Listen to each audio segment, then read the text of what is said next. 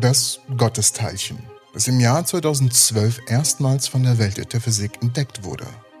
Es schlug Zeilen. Das Higgs-Boson-Teilchen wurde entdeckt und erklärte uns somit endlich, wo die Masse herkam, die auf meiner Waage nach zu viel Sushi zu sehen war. Dies wurde zumindest so von den Medien aufgefasst. Es stimmte natürlich nicht. Zwar wurde das Teilchen entdeckt, das die Kraft im Higgs-Feld vermittelt, doch es ist nicht für die Masse auf unserer Waage verantwortlich.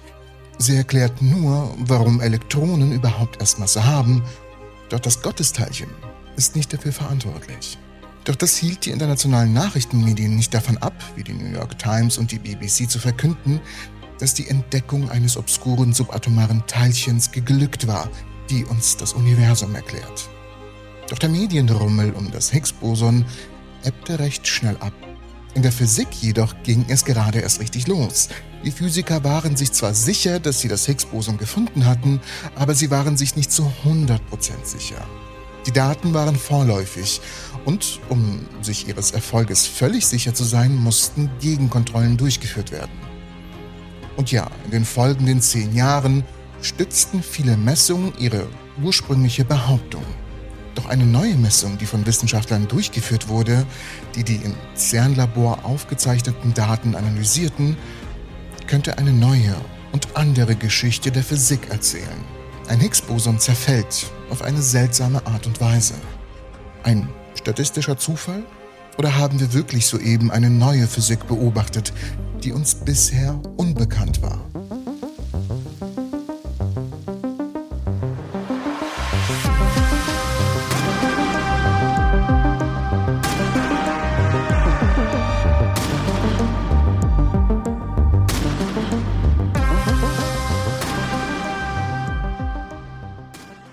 Zuerst, bevor wir richtig loslegen, müssten wir natürlich die Basics klären. Was Higgs-Bosonen sind und was ihr Zerfall eigentlich bedeutet. In der Welt der Teilchenphysik sind Elementarteilchen die fundamentalen Bausteine der Materie, die kleinsten bekannten Einheiten, die das Universum formen. Zu diesen Teilchen zählen Quarks, die in Neutronen und Protonen zu finden sind, die wiederum Kernbestandteile der Atome sind, aus denen sich alle materiellen Objekte zusammensetzen. Dann gibt es die Leptonen, zu denen die Elektronen gehören. Sie umkreisen den Atomkern und sind entscheidend für die Bildung von Atomen.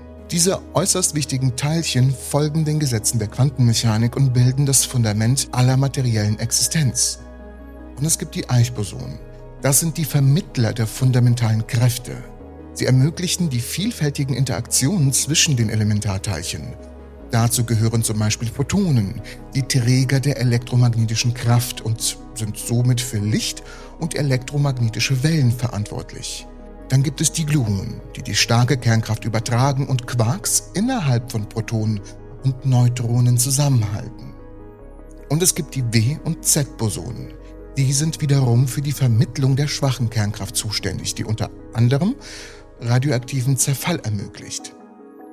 Und auch wenn Eichbosonen die Kräfte zwischen den Teilchen übermitteln, hebt sich das Higgs-Boson dadurch ab, dass es als einzigartiger Vermittler des Higgs-Feldes fungiert.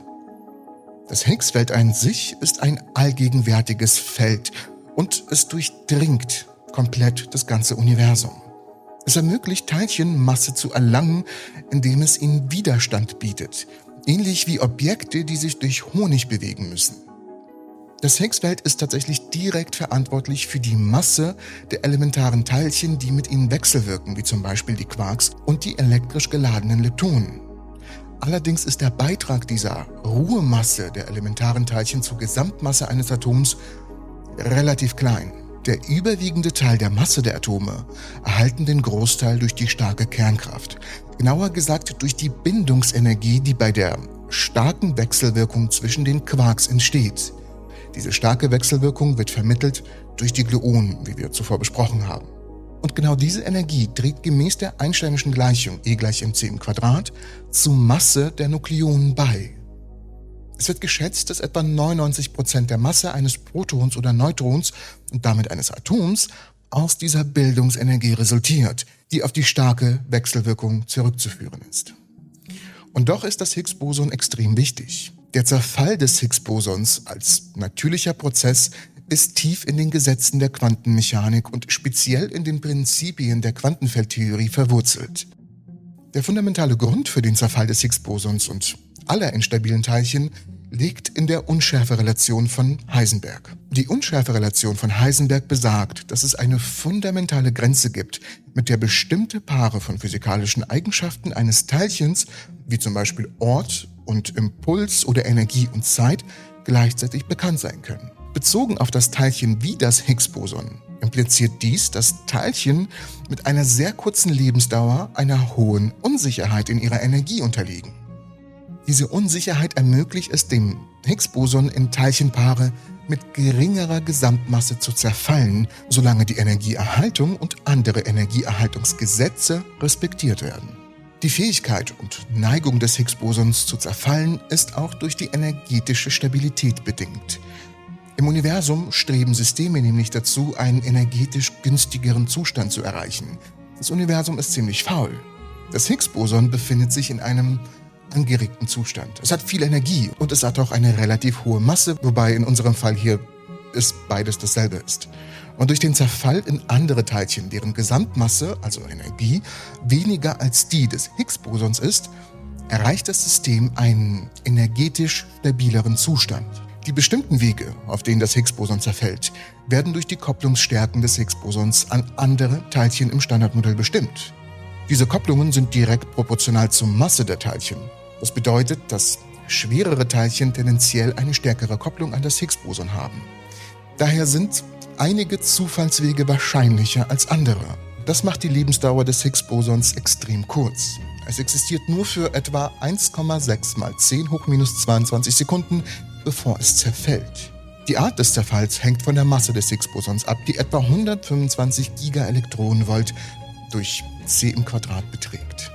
Im Vergleich zu anderen Elementarteilchen ist dies relativ viel Masse, was das Higgs-Boson zu einem der massereichsten Elementarteilchen macht.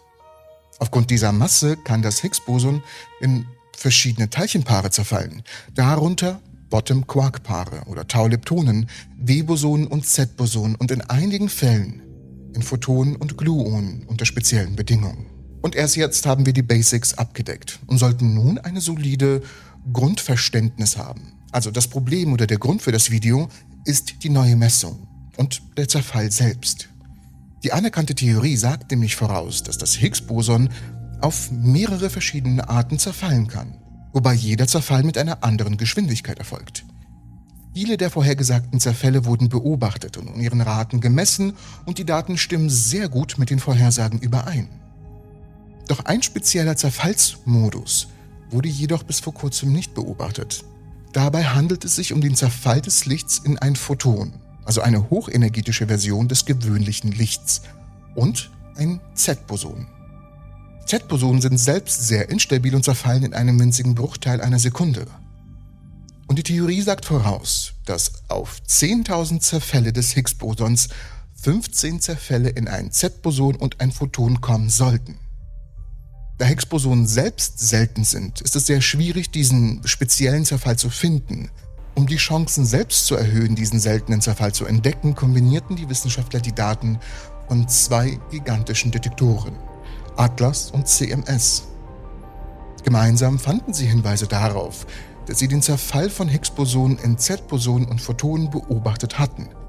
Doch zu ihrer großen Überraschung stellten sie fest, dass die Zerfallsrate viel höher war als erwartet. Ihre Messungen ergaben, dass dieser Zerfall etwa 34 Mal von 10.000 Higgs-Boson-Zerfällen auftrat. Und ich weiß, das klingt nicht gerade nach viel, aber das ist das 2,2-fache des theoretischen Wertes. Was könnte das bedeuten? Es könnte sich natürlich nur um einen statistischen Zufall handeln. So etwas kommt bei echten physikalischen Messungen schon mal vor. Es könnte aber auch bedeuten, dass die Forscher die ersten Hinweise auf eine unbekannte Physik aufdecken. Denn man muss wissen, dass Higgs-Bosonen, sie zerfallen nicht direkt in ein Z-Boson und ein Photon. Der eigentliche Zerfall ist ein mehrstufiger Prozess. Eine Möglichkeit ist zum Beispiel, dass das Higgs-Boson in ein paar sehr schwerer Teilchen zerfällt, die Top-Quarks genannt werden. Danach sendet eines dieser Top-Quarks ein Z-Boson aus und das Quarkteilchen verschmilzt mit dem anderen und wird zu einem Photon. Der Prozess ist im Wesentlichen eine kleinere Schleife aus Topquarks, die das Higgs-Boson und die beiden Zerfallsprodukte voneinander trennt.